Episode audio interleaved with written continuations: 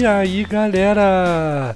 Seja muito bem-vindo finalmente a mais um episódio do Geocast. E esse é um episódio muito especial, afinal de contas, agora em outubro o Geocast completa um ano de vida. Muito obrigado você ouvinte que nos acompanha desde o início. Seja muito bem-vindo você que está chegando agora. E hoje um capítulo muito interessante. Vamos entrevistar o Juan Santos para falar sobre o movimento LGBTQIA+ e a representatividade.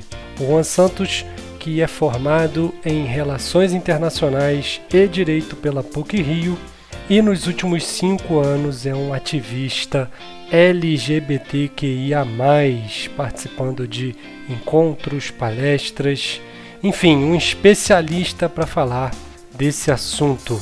Siga o Jalcast nas redes sociais aí na descrição para você não perder mais nenhum episódio novo. E você que está chegando agora, dê uma conhecida no Geocast, afinal de contas, com certeza deve ter mais algum assunto aí que te interessa.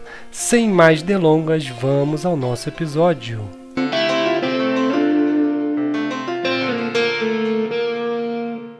Fala galera, estamos de volta finalmente para mais um episódio do nosso Geocast, um episódio especial. Esse mês a gente comemora um ano do projeto inicial desse podcast. Começamos exatamente no dia 10 de outubro de 2019. Estou gravando aqui hoje com o nosso convidado também no dia 10 de outubro, então um dia muito especial. Hoje eu vou falar com o Juan Santos. E aí, Juan, tudo bem? Tudo bem, Rômulo. Obrigado por me convidar. É um prazer estar aqui com vocês hoje. Isso aí, Juan. Hoje vamos falar de um tema muito interessante, muito importante, principalmente nos dias que estamos vivendo, mas não vou dar spoiler não, o Juan vai contar isso melhor pra gente. Vamos falar sobre a importância do movimento LGBTQIA+.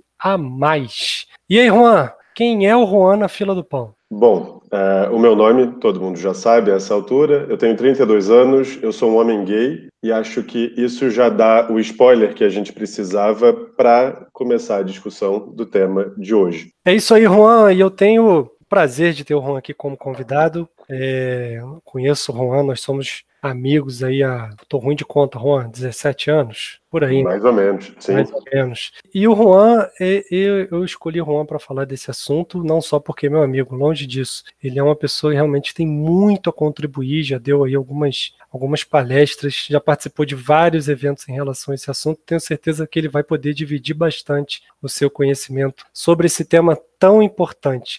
Juan, por que eu escolhi você, hein, Juan? O que, que você acha? Será que é só porque você é meu amigo? Defenda aí suas credenciais para falar desse assunto. Tenho certeza que não foi só pelos laços de amizade que nos unem. Eu acho que tem muito a ver com a representatividade que é tão importante para nós e para a comunidade LGBT como um todo. Eu diria que, além disso, é, e aí pessoalmente falando, o Rômulo acompanhou essa trajetória é, da minha saída do armário até que eu tivesse orgulho de ser quem de fato eu sou e pudesse colaborar, mudando a vida das pessoas que estão ao meu redor e que hoje enfrentam os mesmos desafios que eu enfrentei no passado, enquanto eu ainda era um homem gay dentro do armário. Acho que além disso, e é muito importante a gente relacionar essas datas, é o primeiro aniversário do Geocast, e isso é uma coisa extremamente importante para todos nós, e que nos dá muito orgulho dessa tua trajetória profissional, mas é importante a gente também dizer que no dia 11 de outubro a gente comemora o International Coming Out Day, ou o Dia de Sair do Armário, que é uma data extremamente importante para a comunidade LGBT, cujo propósito é fazer com que as sociedades como um todo, as pessoas, as empresas reflitam sobre o que é ser LGBT, né, e que adotem uma postura mais um, de mais ação uh, com propostas que vão naturalmente mudar a vida dessa comunidade em específico. É, então, a gente está juntando aqui duas datas bastante importantes primeiro ano do Geocast e o Dia Internacional de Sair do Armário. Foi bom você falar sobre isso, Juan, porque esse termo É, sair do armário é um termo aqui no Brasil às vezes usado de maneira muito pejorativa, né? Vários humoristas usam esse tema para fazer piada e, enfim. E, e você estava me contando em off, né, antes da gente começar a gravar, que nos Estados Unidos, né, em inglês, na, na língua inglesa, esse é um termo realmente muito importante para todo o movimento LGBTQ. Eu queria que você falasse um pouquinho sobre a importância do, do, do de, desse momento na vida de, um, de uma pessoa LGBTQ, a importância desse momento de sair do armário, né, o apoio que você tem ou deixa de ter, as dificuldades e o próprio processo ali, às vezes, de, de autoaceitação, ou eu estou errado? Não, você está absolutamente certo. Eu acho que, inclusive, antes de falar desse momento em específico, é importante a gente entender o conceito em que o LGBT está inserido uh, no Brasil e em muitos lugares do mundo, inclusive. Né? A sociedade brasileira é uma sociedade extremamente machista, é, em que o homem e a mulher já têm papéis pré-definidos. As expectativas das famílias elas acontecem é, e oprimem aquela criança mesmo antes do nascimento dela, né? Seja com o chá revelação, uh, em que vão dizer se é menino ou menina, e a partir desse momento estabelecer o que, que aquela criança vai precisar fazer e como ela vai precisar agir para ser um homem ou uma mulher na sociedade brasileira. Falando de mim, uh, né, e pessoalmente, embora seja redundante, eu sou um homem e para minha família, inserida nessa sociedade também religiosa, grande parte da minha família é evangélica, o meu papel era muito claro. Eu ia crescer, eu ia jogar futebol, eu ia ficar com várias garotas, isso ia ser motivo de orgulho para toda a minha família. Certamente a minha vida amorosa seria comentada em todos os encontros do meu pai com seus amigos, é, e isso seria absolutamente fantástico. Eu seria forte, eu não choraria, eu certamente não poderia dançar ou dançar muito, eu seguiria todo esse padrão de masculinidade que agora a gente entende que é uma masculinidade tóxica, até me tornar um homem adulto heterossexual. Essa era a expectativa da minha família. Mas essa expectativa era simples e puramente da minha família, e não as minhas. Enquanto eu crescia, eu fui percebendo que eu era diferente dos outros meninos em muitos aspectos. É claro, nós éramos seres humanos, uh, sentíamos dor, tínhamos, tínhamos sonhos, né? Os meus amigos héteros e eu, homossexual, tínhamos muitos sonhos. Nós éramos iguais na maior parte das coisas. Mas existia uma coisa em específico que nos diferenciava. Eu me atraía por homens, enquanto eles eram atraídos por mulheres. E a partir do momento em que eu percebi que essa era a diferença entre nós e que essa diferença não era aceitável no âmbito familiar, no âmbito social ou na escola, foi quando eu passei a esconder quem eu realmente era e passei a adotar comportamentos que me ajudavam a se misturar com o todo, né? Eu tentei jogar futebol, é, eu deixei de comprar roupas ou de, me, ou de andar de um jeito ou de falar de alguma forma para que ninguém pudesse perceber que eu sou gay. Eu tentei da melhor forma possível e com todas as minhas forças ser só mais um na multidão e esconder aquilo que hoje, e depois de muito tempo, finalmente uh, é a razão pela qual eu me celebro todos os dias. Né, que é ser diferente. Ao longo de todo esse processo e dessa construção do meu lugar na sociedade e, consequentemente, da desconstrução desse lugar em que eu e a sociedade uh, me coloquei, eu comecei a batalhar com os meus monstros, uh, com os meus medos de sair do armário, de me assumir. Eu precisei repensar qual era o lugar de um homem gay em termos religiosos, porque na minha família sempre foi dito que LGBTs iriam para o inferno e eu não queria ir para lá certamente. A minha família disse que LGBTs eram promíscuos ou não chegavam a lugar nenhum é, e eu queria chegar em algum lugar, embora eu não soubesse qual era o meu lugar na sociedade, visto que nos anos 2000 não eram muitos os gays que estavam abertos aí, que eventualmente serviriam como referência uh, de lugar para que eu pudesse chegar. E eu também precisei aprender a me respeitar e a me amar e descobrir que o amor, a família, filhos, amigos também eram elementos que poderiam ser parte da minha vida e não só da vida de um homem heterossexual. A desconstrução de tantos conceitos, de tantos uh, elementos e crenças que me foram incutidos ao longo de todos esses anos foi muito dolorosa. Foi uma jornada sozinha, muito, muito, muito solitária, porque eu tinha medo de contar para as pessoas que estavam no meu entorno e delas passarem a usar isso contra mim. Eu tinha medo de perder os amigos que eu tinha feito ao longo dessa, dessa jornada. Afinal de contas, eles sempre foram, junto com a minha família, o bem mais importante que eu tive e tenho. O que me fez, não só no final do dia, seguir sozinho, mas refletir uh, todos os medos e inseguranças e ponderar se valia mais a pena viver dentro do armário infeliz e para sempre, ou se um dia eu conseguiria juntar força o suficiente para independente dos outros e das reações que eu receberia, para que eu pudesse sair desse armário e viver de forma plena, de forma completa, como dizem em inglês. É, essa jornada, para mim, durou pelo menos 15 anos, do momento em que eu gostei do primeiro garoto que eu vi na escola até chegar aos meus 27 anos e eu finalmente ter coragem de contar primeiro para os meus amigos que me apoiaram, para que em seguida eu pudesse contar para minha família e só assim uh, ter coragem o suficiente de revelar isso no meu ambiente de trabalho, no ambiente corporativo aonde eu tinha muito medo de perder o respeito uh, dos meus colegas, dos meus pares. E nesses 15 anos de estrada, Juan, né, eu pude participar com você mesmo sem saber né, do que você estava passando, porque afinal de contas, como bem você disse, foi uma, uma estrada solitária, né, uma estrada realmente que você passou por várias dificuldades sozinho. E o, o, mundo mudou nesses 15 anos, né? Eu posso estar errado, mas eu lembro que lá no início dos anos 2000, né, quando a gente estava no ensino médio ali, 2004, 2005, 2006, o mundo era muito hostil ao, ao ao público LGBTQ, né? Como eu disse para você, a, a, piada de sair do armário, né, era tratado como piada, né? Era um momento.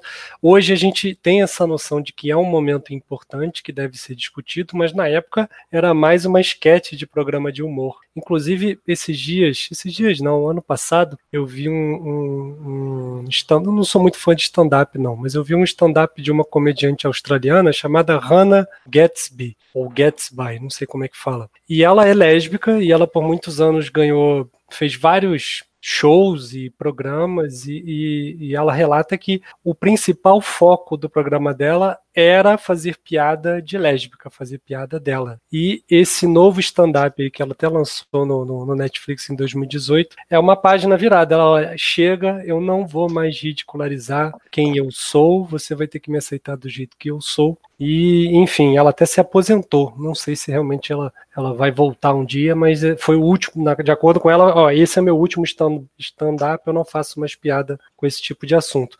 Mas toda uma maturidade aí de, de 2005, ela estreou esse documentário em 2018, dá justamente aí os 15 anos que você relatou, né? 13, 15 anos.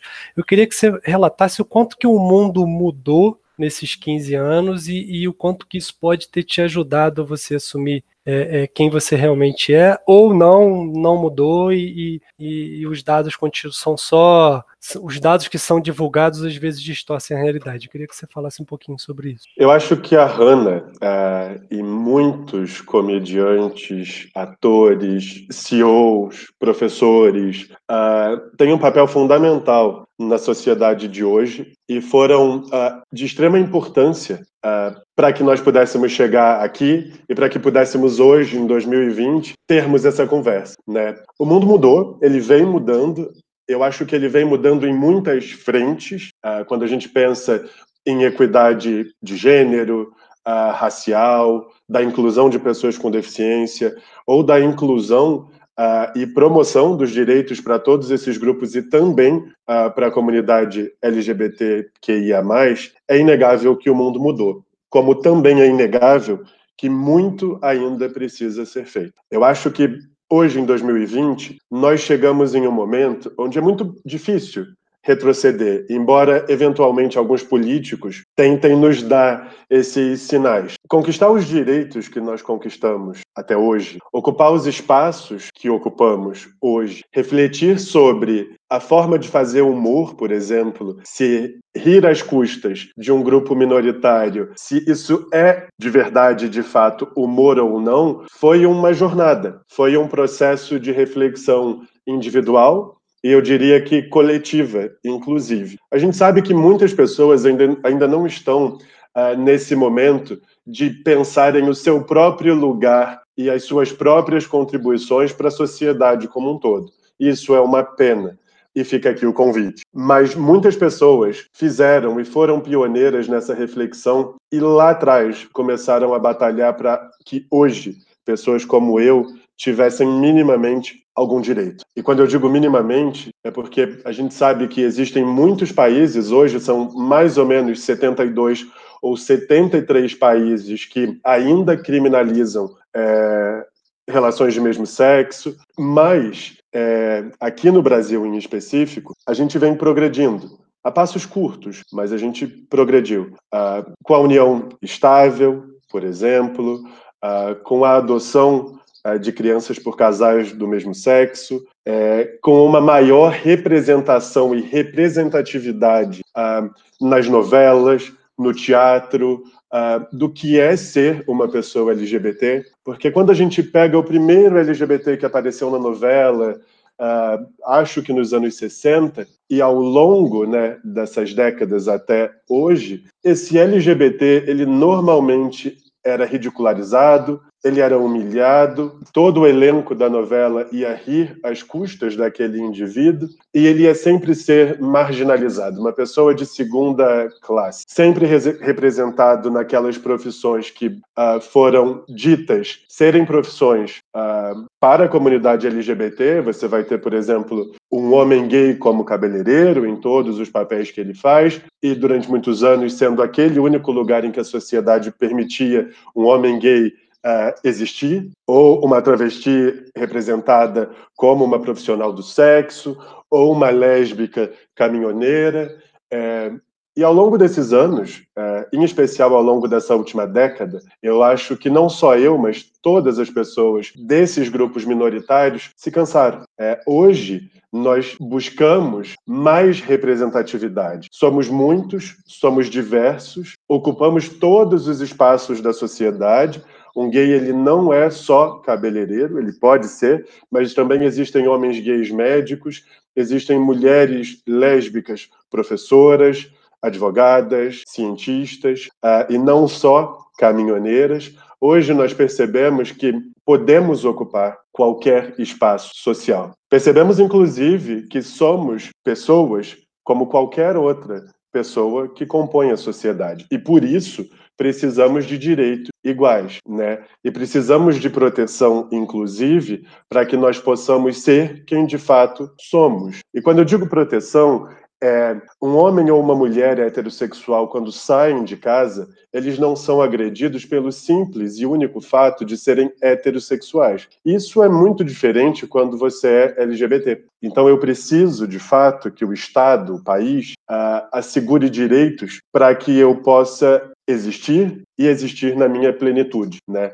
Na plenitude do trabalho, na plenitude da minha vida enquanto cidadão. Uh, e por isso que a representatividade, uma resposta longa, mas que a representatividade importa.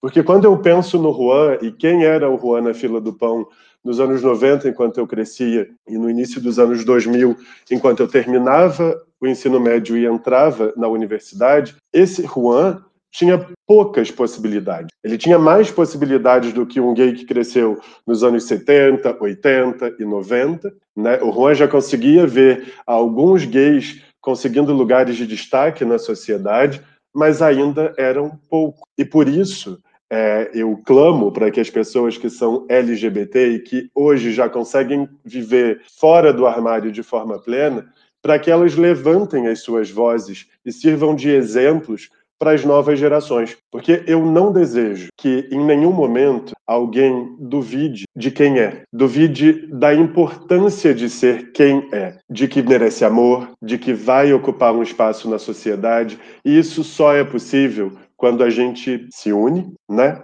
E se torna a representatividade que não tivemos enquanto criança. E Juan, é, é, essa mudança então do meu do, do, ambiente, né, dos últimos 15 anos, se reflete não só na evolução moral aí da sociedade. Se você pegar um programa de humor aí de 15 anos atrás, pelo amor de Deus, você não vai nem conseguir mais rir. Você vai ficar com vergonha alheia do que era piada 15 anos atrás. E mas você destacou um assunto interessante, também a representatividade. Eu lembro, era muito difícil na, na, na nossa adolescência, né, sei lá, 15 anos atrás, ver uma pessoa gay, uma pessoa lésbica em um papel na sociedade que não seja aquele papel que era pré-estabelecido pelas novelas, pelos filmes e, e, e pelo bate-papo da rua, né? Ali, quase sempre pejorativo. E de lá para cá temos, como você bem destacou, temos políticos, temos professores, temos advogados, ou seja, essa representatividade acaba servindo como um modelo. A pessoa consegue se enxergar em, realmente em qualquer lugar da sociedade. E eu queria saber, a gente está ouvindo agora você falando, né? Muito uma pessoa bem, bem decidida, uma pessoa firme, mas eu acredito que você já tenha passado por poucas e boas e vários questionamentos. Eu queria que você falasse um pouquinho como é que você se sentiu nesse momento de, de, de transição, de saída do armário. Né? Na verdade, não é transição porque você nunca mudou quem você era, você simplesmente se mostrou, se assumiu quem você era. Hoje a gente ouve você bem mais forte, bem mais decidido, mas eu acredito que não tenha sido sempre assim. Eu queria que você falasse um pouquinho do seu sentimento. E você está absolutamente correto. Nem sempre foi fácil, é, e estar aqui hoje também não é fácil, porque a cada vez que eu falo sobre quem eu de fato sou, eu me coloco à mercê de todo julgamento das pessoas que vão ouvir, por exemplo, o teu podcast. Eu acho que é extremamente importante que a gente fale das dificuldades e, inclusive, traga algumas dessas dificuldades uh, para o ambiente escolar, né?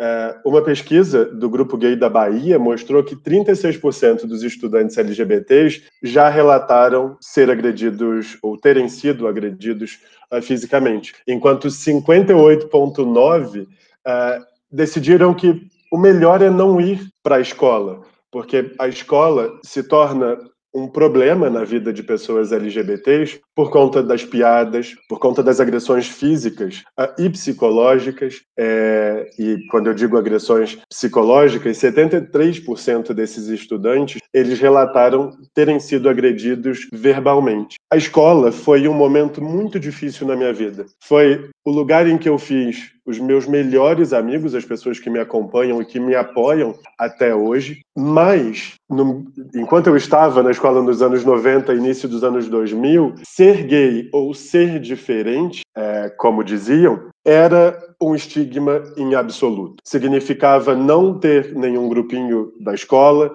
não ter amigos, significava, como eu disse, ser alvo de piadas ou de agressões físicas, e isso não foi diferente comigo. Aconteceu tanto na escola de bairro, uh, em que eu estudei até a quarta série, agora quinto ano, e também aconteceu enquanto eu, eu estava no liceu. Inclusive, para tentar me uh, integrar com alguns dos meus colegas, eu mesmo, mesmo me descobrindo um, um homem gay, tinha uh, atitudes homofóbicas, porque assim, e com sorte, eles não perceberiam que eu também era gay. Então, o ambiente escolar ele deixa muitos traumas na vida de um jovem que está se descobrindo, né? Ele não é um ambiente fácil para ninguém, para crianças heterossexuais ou homossexuais, mas ele parece ser ainda mais difícil para quem não se encaixa ou se enquadra no todo. Então a escola foi um período muito difícil. Posteriormente, enquanto eu crescia e via qual era o lugar que a sociedade gostaria que eu ocupasse, uh, esse também foi um processo difícil, porque eu estava indo na contramão e eu precisava eventualmente me levantar, erguer a minha voz e contar às pessoas sobre quem eu realmente era para que eu pudesse escolher o meu próprio caminho e não o caminho que escolheram para mim ou que foi pré-determinado. Esse processo de orgulho, né, de ser orgulhoso de quem eu sou hoje e de falar com alguma propriedade sobre o tema, em específico, quando eu digo propriedade, a partir da visão de um homem gay, já que aqui eu estou sendo somente um canal ou uma representação para as outras letras, e cada uma delas tem os seus próprios desafios, uh, ser um homem gay na sociedade uh, não é fácil, mas ainda me coloca numa posição de privilégio se comparado a algumas das outras letras que compõem uh, a sigla LGBTQI a mais. Juan, você falou sobre a escola, né? A escola realmente, principalmente no início dos anos 2000, era realmente um, um, um lugar muito hostil né, para quem era diferente. Eu sou professor, trabalho na escola, né, então pelo menos o contato que eu tenho hoje eu acho que mudou bastante. Eu acho que os jovens hoje têm um, um comportamento totalmente diferente e bem mais inclusivo do que nós, quando adolescentes, tínhamos lá no início dos anos 2000. Mas é, é, a família também não é um processo muito complicado. Talvez o seu problema não fosse só na escola. A família é, é, é um problema para quem é diferente? Sim, a família ela é um problema e um desafio para a comunidade LGBT. E aqui eu estou generalizando, tá? É claro que para algumas pessoas esse processo de se descobrir, de sair do armário, é mais fácil do que para outras, mas generalizando, como eu bem coloquei, é um desafio. Pessoalmente falando, na minha família era um desafio não só pelas crenças que a minha família tem, são uh, evangélicos, e de acordo com essa religião em específico, o, eu não teria nenhum lugar no céu, eu iria direto para o inferno. É, eu já era um pecador uh, desde que eu nasci, e a recomendação seria de ignorar a minha orientação sexual e viver uma mentira, né? Me casar com uma mulher e ter uma família uh, hétero uh, como a família e o único tipo de modelo familiar que eles aceitam. A casa para uma pessoa LGBT, ela pode ser um lugar de acolhimento para aqueles que têm sorte, mas ela também pode ser um lugar de exclusão, de violência, de violência física e de violência psicológica. Acho que a primeira recomendação que eu deixo aqui para quem estiver nos, nos ouvindo é uma peça de teatro chamada Eu Sempre Soube. A peça é uma mãe, jornalista, que vai contar as razões pelas quais ela sempre soube que o filho dela era gay. Antes de contar a própria história e a forma como ela lidou com o fato do filho ser gay e como a família lidou com o fato dela ter um filho gay, é, ela abre esse monólogo contando vários casos que, infelizmente, são casos reais e casos brasileiros. Quando a gente pensa em família, acho que a primeira coisa que vem à cabeça de qualquer pessoa é acolhimento, né? É amor, é aceitação, é um lugar seguro para voltar, é um porto seguro. Só que para essa comunidade nem sempre é assim. Nessa peça, e eu gostaria de novo que fosse uma história fictícia, mas não é, ela conta, por exemplo, do caso da mãe que matou o filho de 25 anos, a, a facadas. É, ela conta o caso de um pai que assassinou o filho dele uh, por espancamento, uma criança acho que de 8 anos, porque o filho dele gostava de dançar e lavar louça. E isso nos leva para o que eu falei mais cedo sobre a masculinidade tóxica, né? Lavar louça automaticamente para esse homem faz com que o filho dele deixe de ser masculino e coloque ele num lugar de inferioridade, segundo a lógica dele, da sociedade, que é o lugar feminino, o lugar da mulher e por isso o filho dele mereceu a morte, segundo ele. É, essas histórias, e eu gostaria que fossem só essas duas, mas não são, elas refletem a dificuldade que a comunidade enfrenta para sair do armário e para simplesmente poder ser quem é, simplesmente poder existir. Se em casa é um desafio porque eventualmente o pai agride ou expulsa aquele filho ou filha de casa, a sociedade vai fazer o mesmo ou eventualmente pior, né? Aqui no Brasil, e infelizmente nós estamos ah, localizados no país mais violento uh, para a comunidade LGBT, é, nós matamos uma pessoa LGBT a cada 23 horas. O Brasil ele segue em primeiro lugar no ranking de assassinato de transexuais. Esses dados não são da minha cabeça, são dados divulgados por organizações extremamente relevantes dentro e fora do Brasil, como o Grupo Gay da Bahia, por exemplo, uh, ou organismos ligados à, à União Europeia. O Brasil é um país que produz muito poucos dados da comunidade LGBT, né? são pouquíssimos os censos que foram feitos ou pesquisas que foram feitas, e por isso que normalmente quando a gente discute sobre ser LGBT no Brasil, a gente usa dados ou do grupo da Bahia ou uh, de organismos uh, internacionais. Eu falei desses dados porque talvez um, da,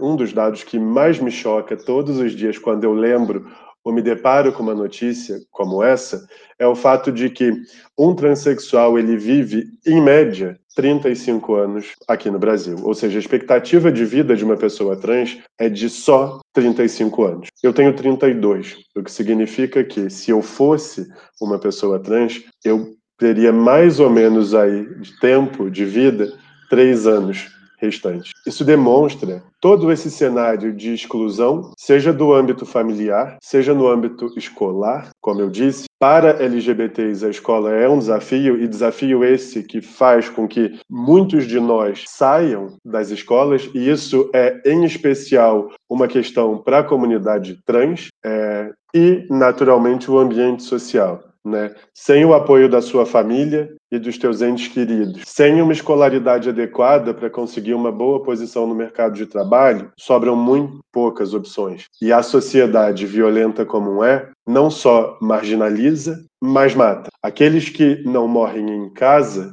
quando encontram famílias absolutamente intolerantes, e infelizmente são muitas, acabam perecendo na sociedade. É, e daí a razão do Brasil, infelizmente, ocupar esse primeiro lugar de violência. Um lugar que certamente nenhum de nós gostaria, mas que no final do dia ainda é verdade. São dados realmente muito preocupantes, principalmente em relação aos transexuais. Eu não sabia, né? É uma, é uma expectativa de vida muito baixa, né? 35 anos, né? É, é, nem o o país com o pior IDH do mundo, lá na, na África subsaariana, tem uma expectativa de vida tão baixa. Então, realmente é Sim. é uma, uma vida muito, muito complicada. E ela é complicada na escola, ela é uhum. complicada na família e já tem a questão da dificuldade da entrada no mercado de trabalho, se conseguir, né? Entrando no mercado de trabalho, aí vem outra dificuldade, ou não? Com toda certeza. O mercado de trabalho, uh, em especial na crise que nós estamos vivendo, ele tende a ser muito cruel, porque ele vai recrutar as pessoas que estudaram nas melhores universidades, as pessoas que estão mais bem preparadas, e é muito difícil cumprir com todos esses requerimentos quando você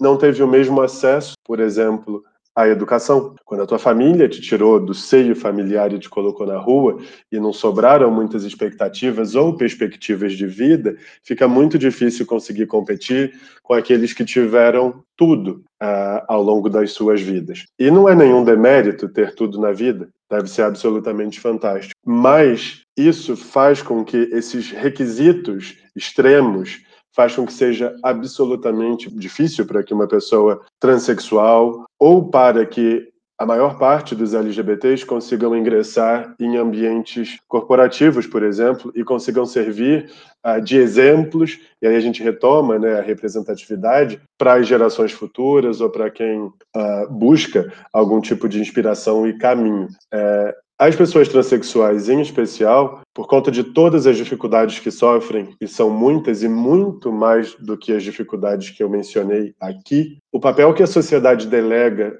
a essas pessoas é o papel de profissional do sexo. Elas se tornam expostas à violência né, de homens e mulheres cruéis, ficam expostas a todo tipo de doença é, e aos intempéries da natureza, né? se veem sem, sem possibilidades ou com pouquíssimas possibilidades. Isso porque o mercado formal de trabalho não vai receber essas pessoas como força de trabalho. É, e aí a gente naturalmente uh, se pergunta o porquê, já que são pessoas capazes como qualquer um de nós, e talvez o principal porquê não seja necessariamente a falta de escolaridade ou a baixa escolaridade, mas a discriminação. Né? É, muitas empresas se dizem não estar preparadas ou não saber o que fazer, mas a verdade é precisamos ainda progredir quando o assunto é inclusão no mercado de trabalho, em especial para a comunidade ter. É muito mais fácil para um homem gay que se enquadra naquele perfil que a sociedade espera, ou para a mulher é, lésbica, ou para o homem ou mulher bissexual, se inserir no mercado de trabalho em contraposição, por exemplo, a transexuais. É, e eu não quero dizer com isso que é fácil ser um homem gay no ambiente empresarial. Não é como não é fácil ser uma mulher lésbica ou uma pessoa bissexual. Razão pela qual, segundo o próprio IBGE, 40% dos funcionários, é, na verdade, dos profissionais LGBTs, relatam terem sofrido discriminação uh, no ambiente corporativo. E, se eu não me engano, eu estou buscando os dados aqui, eu acredito que 50% ou mais é, dessas pessoas relatam que preferem viver dentro do armário, porque o medo de se assumir e do que vai acontecer, seja a perda do trabalho ou as piadas uh, homofóbicas impedem com que essas pessoas consigam uh, ser quem são. E por isso, quando elas chegam a esses ambientes corporativos, elas escondem os seus parceiros de vida, elas negam as pessoas que estão ao lado delas e não conseguem, eventualmente, produzir o que produziriam se tivessem vivendo fora do armário. Existem vários estudos que dizem que a, a produtividade de um profissional LGBT que vive fora do armário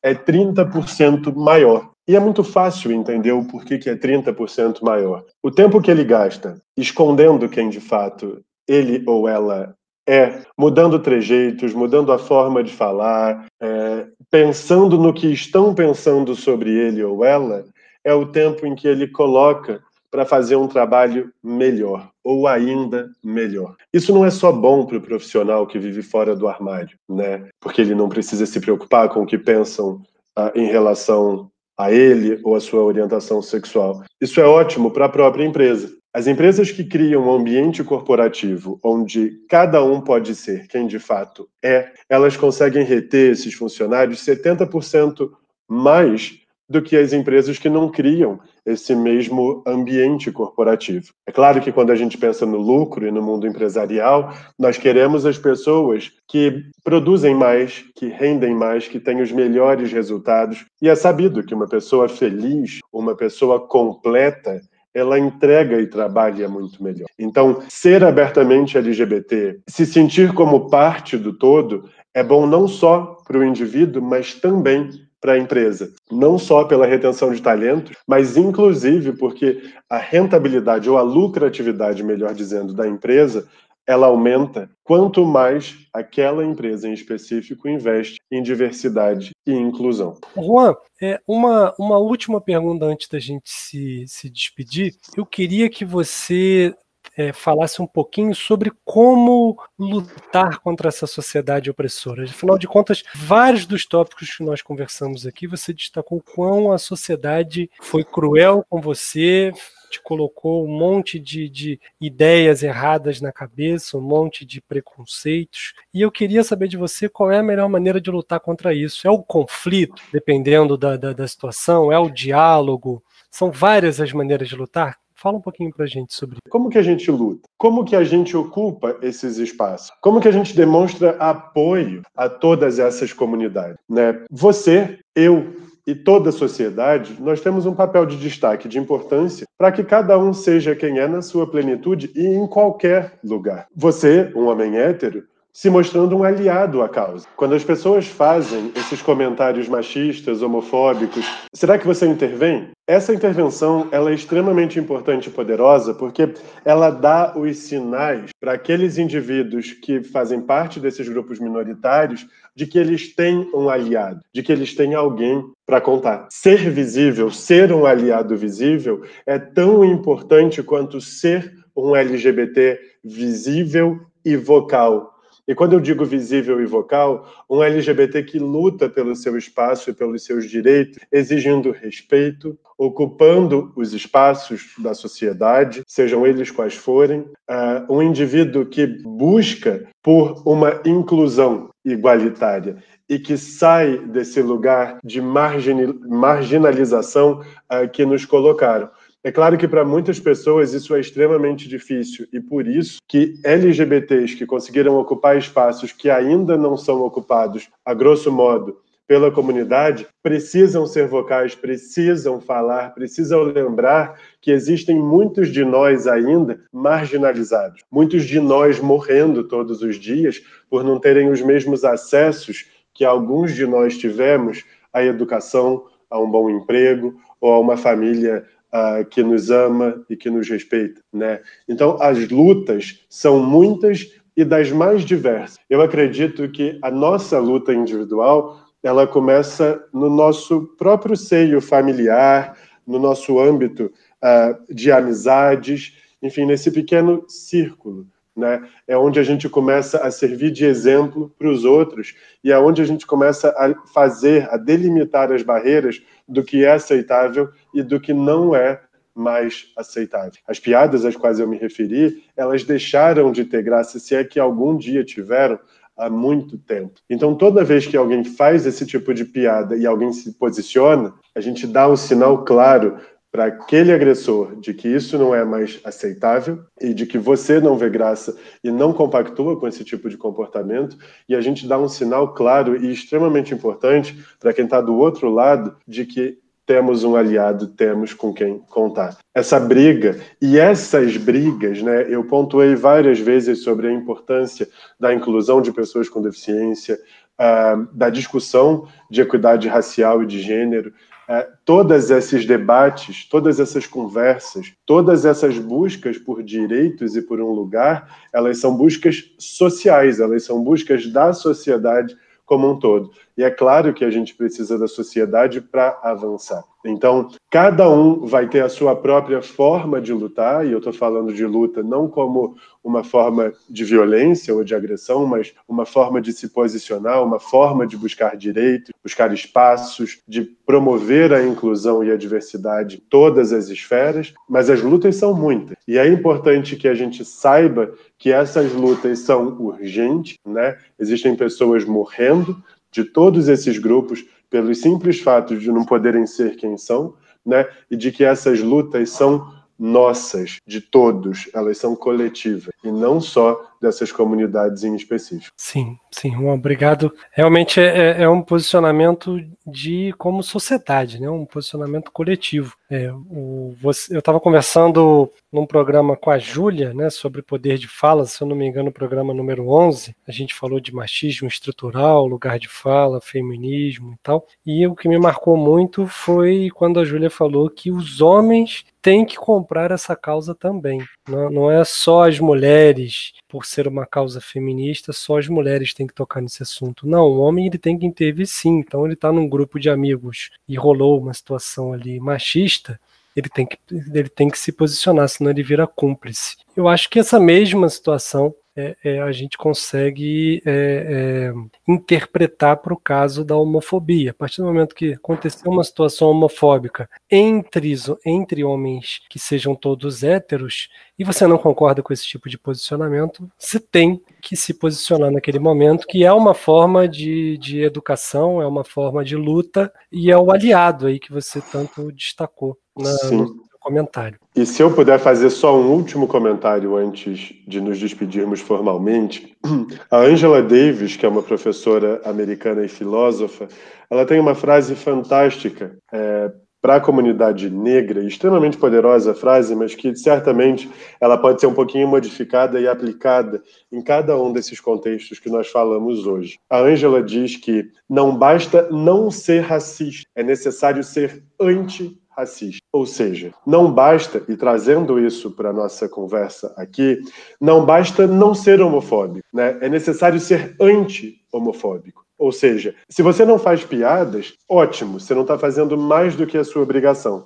Mas é extremamente importante que você se posicione quando alguém no seu círculo uh, ou na sociedade uh, demonstra um comportamento homofóbico. Você precisa se posicionar. Esse posicionamento ele é primordial para que a gente consiga não só manter os direitos que nos foram assegurados, mas inclusive uh, promover, buscar mais direito, mais espaço e mais representatividade. É, a Juliette disse isso quando o assunto foi gênero, a Ângela está dizendo isso quando o assunto é raça, e eu certamente posso te dizer isso quando o assunto é ser visível e ser anti-homofóbico, e não apenas não ser homofóbico. Com certeza, boa lembrança. Juan, vou te pedir duas coisas para a gente ir embora. Vou falar primeiro a número um e no, depois que você terminar a número um, eu te peço a número dois. Número um, queria te agradecer, foi realmente um, um, uma aula que você deu aqui para a gente hoje. Foi, foram vários, vários pensamentos. Tenho certeza que abriu a mente de muitas pessoas que estão ouvindo o Geocast ou pela primeira vez, ou já, ou já são nossos ouvintes. É um tema realmente muito importante que tem que ser debatido É, e eu queria é, um, um comentário final seu e que você endereçasse esse comentário final para aquela pessoa que talvez esteja passando pelo problema que o Juan passou 5, 6 anos atrás e está com essa dificuldade de, de, se aceitar. E talvez esse podcast seja um start para essa, essa pessoa começar a pensar nessa situação. Eu, uh, se eu pudesse voltar no tempo e pudesse conversar com o Juan, criança, eu diria muitas coisas para ele, e são essas coisas que eu vou dizer para cada uma das pessoas que estão aqui nos ouvindo, né, e que porventura estejam uh, enfrentando os problemas e desafios que eu enfrentei uh, enquanto adolescente e antes de sair do armário. É, há poucos anos atrás, eu tive certeza absoluta de que o suicídio para mim seria a melhor opção. Eu comecei a acreditar nisso porque eu não conseguia ver saída. Eu tinha medo de decepcionar a minha família, eu tinha medo de perder os meus amigos, eu tinha medo de terminar a vida sozinho, já que muitas vezes me disseram que uh, eu não merecia amor e não encontraria ou teria uma família, né, constituída por mim mesmo. É, eu duvidei muito de mim, eu duvidei muito da minha força, eu duvidei dos espaços uh, que eventualmente a sociedade me forçava a ocupar ou esperava que eu uh, ocupasse, porque não eram espaços que eu me via ou gostaria de ocupar. Eu duvidei de muita coisa. Todas essas dúvidas trouxeram muita angústia, muita infelicidade, muito sofrimento na minha vida. É curioso como a gente vive com, com pessoas né, no nosso entorno por muitos anos e sequer a gente suspeita dos desafios que essas pessoas estão enfrentando na seara pessoal, individual. Né? Eu tenho muitos amigos e sou muito feliz com eles. Eventualmente eles suspeitavam de se eu era ou não gay, mas ninguém sabia de fato as dores uh, de ser quem eu era e dos desafios que eu enfrentava todo dia para estar com ele. Ou de todas as vezes que eu me negligenciei, que eu me anulei, que eu ouvi calado coisas que me feriram, pelo medo de perdê-los e pelo medo de fato de ser quem, quem eu realmente sou. Essa mensagem que começou estranha e começa um tanto quanto depressiva aí para baixo, eu posso garantir que é uma mensagem de uh, positividade e de que uh, dias melhores virão é, sem fazer alusão à cerveja. Quando eu tive coragem de contar para as pessoas que me cercam quem eu de fato sou, e elas me abraçaram, me celebraram e disseram que estariam comigo, independente de qualquer coisa, eu tirei muitos elefantes das minhas costas. Eu passei a me ver de uma forma diferente. Eu passei a me respeitar mais, eu passei a me dar mais valor. Eu descobri que eu podia fazer qualquer coisa, desde que eu quisesse. Eu descobri que eu não estava sozinho e talvez essa descoberta tenha sido uma das principais. Eu descobri que eu merecia ser amado. Eu descobri que eu precisava ajudar pessoas para que elas não passassem pelos desafios que eu passei. Porque é muito duro viver uma vida inteira dentro de um armário, por mais estranho que essa frase pareça. O que eu quero que vocês saibam é que não vai ser fácil. Eu sei que vocês estão sofrendo, eu sei que vocês passam noites em claro, sofrendo e chorando. Eu estive lá. Eu sei que vocês têm medo de perderem os seus amigos. Mas olha, se vocês perderem, eles não eram nem amigos. Então, que bom, foi um favor. Eu tenho certeza que nessa trajetória linda e nova que vai se iniciar na vida de cada um de vocês, novas pessoas aparecerão.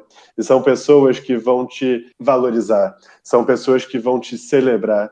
Pelo simples fato de você ser quem você é, Você é lindo, você é completo, você merece tudo que qualquer outra pessoa merece na vida. Eu posso te garantir que sair do armário não vai ser fácil, nem na saída e nem posteriormente, porque todo dia, infelizmente, nós saímos do, do armário. Mas eu posso te garantir que até hoje você nunca conheceu a felicidade plena de ser quem é, porque o armário ele impede. O armário ele é pequeno demais para nossa grandeza. Saia do armário, seja quem você é e nunca duvide que você merece tudo de bom que a vida tem a oferecer. E nunca pense que você está sozinho. Se você acha que você está sozinho, procura aqui nesse canal os meus contatos. Eu vou te garantir que você não está. Foram muitas as pessoas que me ajudaram nessa jornada ao longo desses últimos cinco anos de autoconhecimento e de autocelebração. Contem comigo. Existem canais de atendimento psicológico, e é muito importante falar sobre isso, que podem ajudar vocês. Vocês são lindos, são grandes, são diversos. As vozes e as histórias de vocês merecem ser ouvidas. Não se uh, retraiam dentro desse armário, não fiquem confinados nesse armário, não deixem de querer viver de forma plena como um dia eu achei que seria o melhor para mim, porque isso não é o melhor para ninguém. Eu e Rômulo fizemos um trabalho de curadoria ao longo de todos esses anos, com muitas conversas de botequim, muitas histórias de uma amizade linda e de 17 anos ou mais. É, e aqui e fora do script, inclusive, eu queria fazer um agradecimento público a ele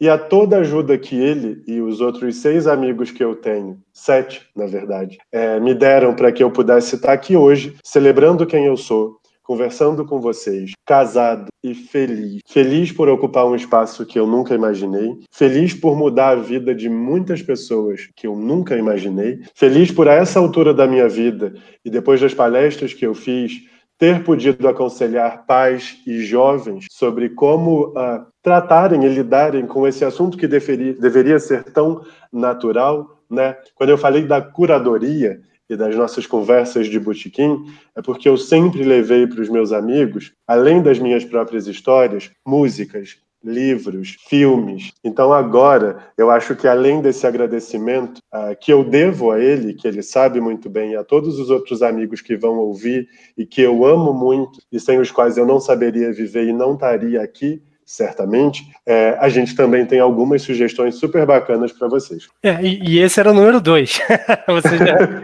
e pior que a gente não combinou que era número 1 um, número 2, você adivinhou sozinho. Mas é, deixa eu só comentar rapidinho. É, foi, eu lembro até hoje o momento que você me contou né, quem você realmente era e, e a, Rômulo, tal hora, tal lugar, aquele bar de sempre, bora, vamos lá então. E aí a gente tá tomando cerveja, de repente você ficou sério, de repente você não era o Juan que eu conhecia, você tava nervoso, você tava tenso, você começou a chorar. Aí eu falei, meu Deus, ele tá com uma doença terminal. E eu já comecei a pensar, puxa, vou ter que enterrar um, um amigo na nossa cidade. Aí quando você me falou o que era, aquilo, sabe, me aliviou, foi um peso que eu tirei das costas, eu falei, meu Deus, ele, ele vai ficar vivo, não é nenhuma doença, não é nada. Eu falei, ô Juan, ué, fala sério, vamos falar então sobre os crushes. E pronto, a conversa continuou normal como deve ser. Né? Deve ser uma coisa normalizada, não foi nada demais. É óbvio que foi um momento tenso, tinham milhões de coisas passando na sua cabeça, mas se eu fosse entrar numa de, de achar que aquilo não era legal, é porque eu não era seu amigo, nunca fui. Essa Exatamente. É verdade, né? Então, a partir daquele momento é, é, que, que, você me contou e eu percebi que não era nada a ver com morte nem doença terminal, me aliviou e a gente começou a falar sobre crushes e estamos juntos até hoje. É isso aí, Rosito. Obrigado pela presença.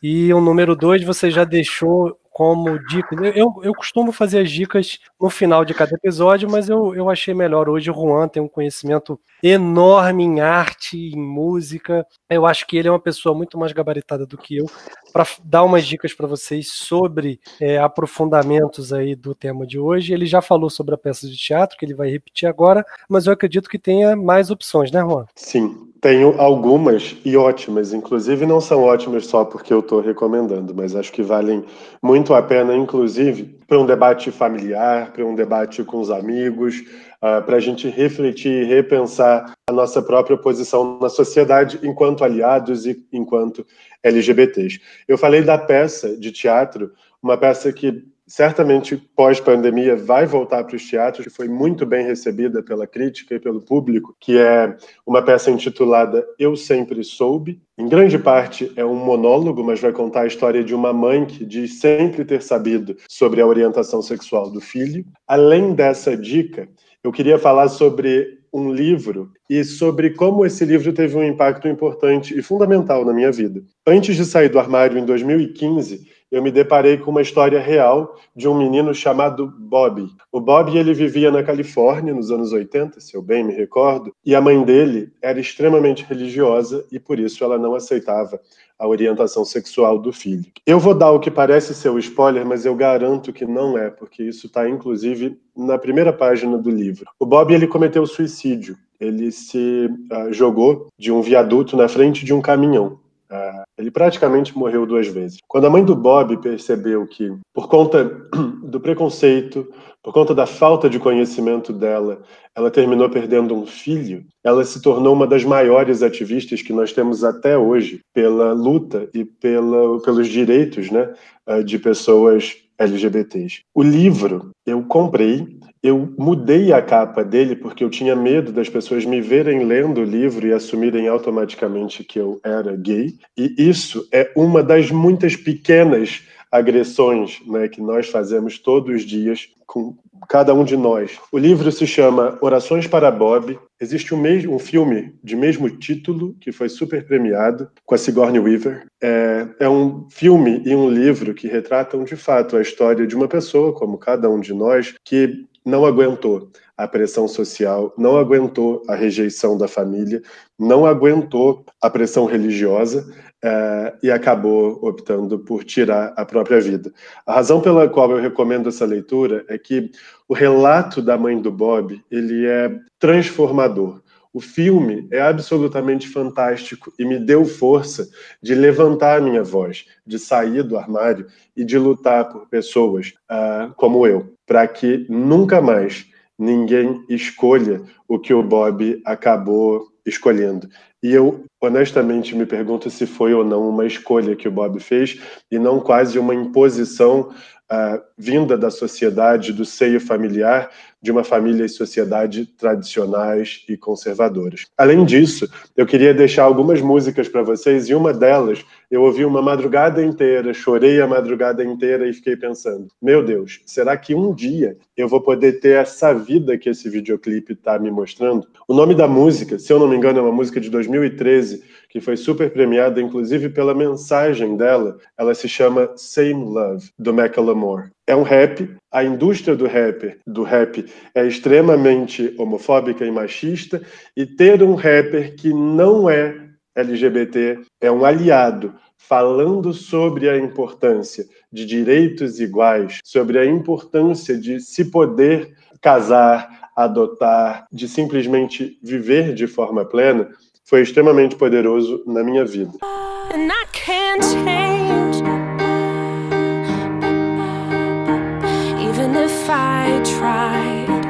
Even if I